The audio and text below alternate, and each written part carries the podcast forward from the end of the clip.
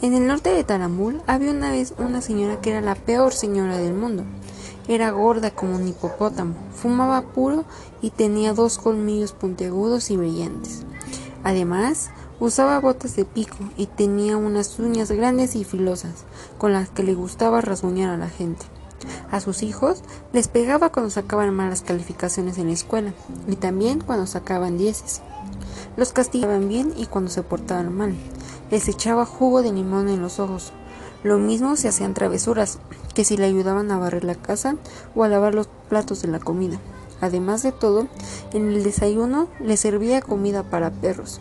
El que no se la comiera debía saltar la cuerda 120 veces, hacer 50 sentadillas y dormir en el gallinero.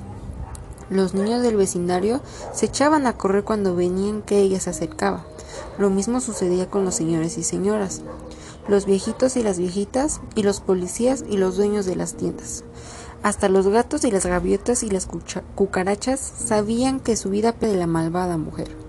A las hormigas ni se les pasaba por la cabeza hacer su hormiguero cerca de su casa, porque sabían que la señora les echaría encima agua caliente.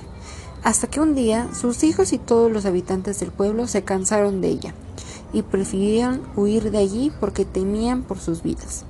Desde entonces, las plazas estaban vacías, ya no ladraban los perros en las calles, ni volaban los pajaritos en el cielo, ni buscaban flores las abejas. Solo se oía el silbido del viento y el repiquetear de las gotas de lluvia contra los tejados de las casas. Fue así como la mala mujer se quedó sola, solita, sin nadie a quien molestar o rasguñar.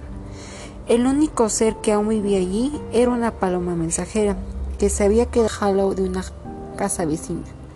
La espantosa mujer se divertía dándole de comer todos los días migas de pan mojado en salsa de chile y agua revuelta con vinagre. Unas veces le arrancaba unas plumas y otras le torcía los dedos de las patas. Cuando la pobre paloma estaba a punto de morir, la señora, desesperada por no tener a quien pegarle, reconoció que solo ella podría ayudarla para atraer nuevamente a los habitantes del pueblo. Entonces decías de pan sin salsa de chile, el agua pura, y después de unos días se atrevió a hacerle unas caricias. Cuando estaba convencida de que la paloma ya era su amiga y de que llevaría un mensaje a sus hijos y a los habitantes del pueblo, escribió un recadito, se lo puso en el pico y le echó a volar. A los cuantos días, los antiguos habitantes del pueblo volvieron, ya que la peor de todas las señoras del mundo les pidió disculpas en un recadito. Quiero que me perdonen. He recapacitado y creo que yo era una mala persona. Ya volveré a ser como antes. Para que me lo crean, me voy a dejar pisar y rasguñar por todos los que quieran hacerlo. Al poco tiempo volvió al pueblo, regresó a sus casas y con gran alegría rasguñó y pisó a las horrorosas mujeres y desde entonces volvió a ser la peor, la más peor, la peorcísima de todas las mujeres del mundo. Les pagaba cachetadas a sus hijos, mordía orejas de los carpinteros, apagaba su puro en los ombligos de los taxistas, daba cocos en las cabezas de los niños, putapiés a las viejitas, piquetes de ojos a las generales del ejército y reglazos en las manos a los policías. Luego le echaba carne podrida a los perros, rasguñaba con sus largas uñas las trompas de los elefantes, le torcía el cuello a las jirafas y se comía vivas a las indefensas tarántulas. Hasta los leones se portaban como cuando la veían y escalaba tanto la melena que los dejaba pelones y con lágrimas en los ojos. ¿Y qué decir de las flores? En una que conservara sus pétalos. Pero sucedió también dormía su siesta, todos los habitantes del pueblo se reunieron en la plaza central. El jefe de bomberos dijo, esto ya no puede seguir así. Es cierto, resopló el boticario. ¿Y por qué no? preguntó un niño. ¿La convencemos de que ya no nos deje de molestar? Ja, ja, ja, pegaron todos una sonora carcajada, que apagaron de despertarla. No, intervino el más viejo del pueblo. Lo que debemos hacer es engañarla. ¿Engañarla? Se sorprendió el dueño de la fábrica de hielo. ¿Cómo vamos a engañarla? Muy fácil, aseguró el viejito. Cuando ella nos pegue, vamos a darle las gracias. Si nos muerde las orejas, le pedimos que lo haga otra vez. Si nos rasgó que hemos sentido en la vida. ¿Qué les parece? Oh, reclamaron todos con ojos abiertos. No es mala idea, añadió el dueño de la mayor flotilla de camilleros del pueblo. Así que quedaron de acuerdo. La señora se despertó de su siesta, hecha una furia. Tenía unas ganas enormes de pellizcar a un niño. Al primero que encontró, que era su hijo mayor, le prendió una cachetada y no lo soltó hasta después de media hora. El niño, aguantando el horror, le dijo, Gracias, mamita.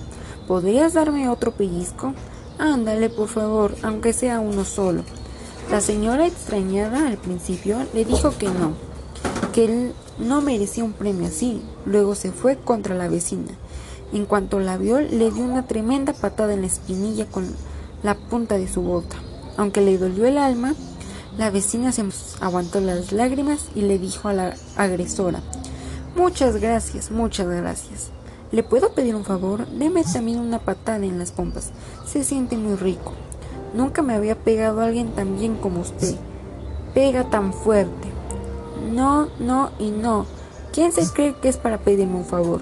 Como vio que estaban sucediendo cosas muy raras, la mala mujer fue a buscarlo los pelos, tanto que se quedó con ellos en la mano. Muchas gracias, doña, le dijo. Le agradecería que me quitara los demás pelos. Tengo unas ganas de quedarme pelón que ni se lo imagina. Y lo hace usted con tanta delicadeza. Créame, que ni el mejor peluquero del mundo le haría también. Y así fue como la mala señora del mundo con todos y cada uno de los habitantes del pueblo, hasta que llegó la noche y le dio sueño. Mientras ella dormía, la gente volvió a reunirse. Dijo el más que nuestro plan está funcionando. Ahora tenemos que seguir engañándola. Cuando a ella se le ocurra hacer alguna cosa buena, si es que se le ocurra, vamos a quejarnos como si nos doliera y fuera la peor cosa que alguien pudiera hacer. Sonrisas apoderó de todas las bocas que se a corro correspondieron. De acuerdo, a la mañana siguiente, la peor señora del mundo se levantó de peso en humor. Fue a la cocina a prepararle a sus hijos su comida para los perros. Hizo un fuerte coraje cuando descubrió que la caja estaba vacía. ¡Puaj! se quejó. Tendré que darles de desayunar cereal con leche y miel. Los niños, en cuanto vieron sus platos servidos, empezaron a quejarse. Mamá, ¿qué es esto, qué es esto tan espantoso? ¿El cereal con miel? Niño tonto. Yo no quiero, ni yo, dijo el lágrima en los ojos. Prefiero comida para perros. Yo también, gritaron los otros al mismo tiempo. La mamá los obligó a todos a comer lo que les había servido, y ellos, por supuesto, pusieron de asco que parecía que se estaban comiendo un guisado de alacranes. Después de darle a sus hijos en la escuela, se topó en el camino con el herrero, que le dijo Disculpe, señora, ¿podría hacerme el favor de darme un caratazo en la espalda? No, ¿quién se cree usted que es para pedirme un favor, eh? Estaba la señora tan enojada y tan confundida que todo lo que pasaba a su alrededor que, sin darse cuenta, le dio una moneda al limosnero del pueblo. Este se enfureció y le reclamó ¿Qué le sucede, señora? Llévese su horrible dinero a otra parte. No me insulte con su caridad. Contenta de saber que eso no le gustaba al limosnero, sacó de su bolsa todos los billetes y todas las monedas que tenía y se los arrojó al sombrero. Y así sucedió con todos y tantos del pueblo. Desde entonces, todos vivieron felices, pues la peor señora del mundo seguía haciendo las cosas malas más buenas del mundo, mientras el pueblo se divertía a sus anchas con sus engaños. Fin.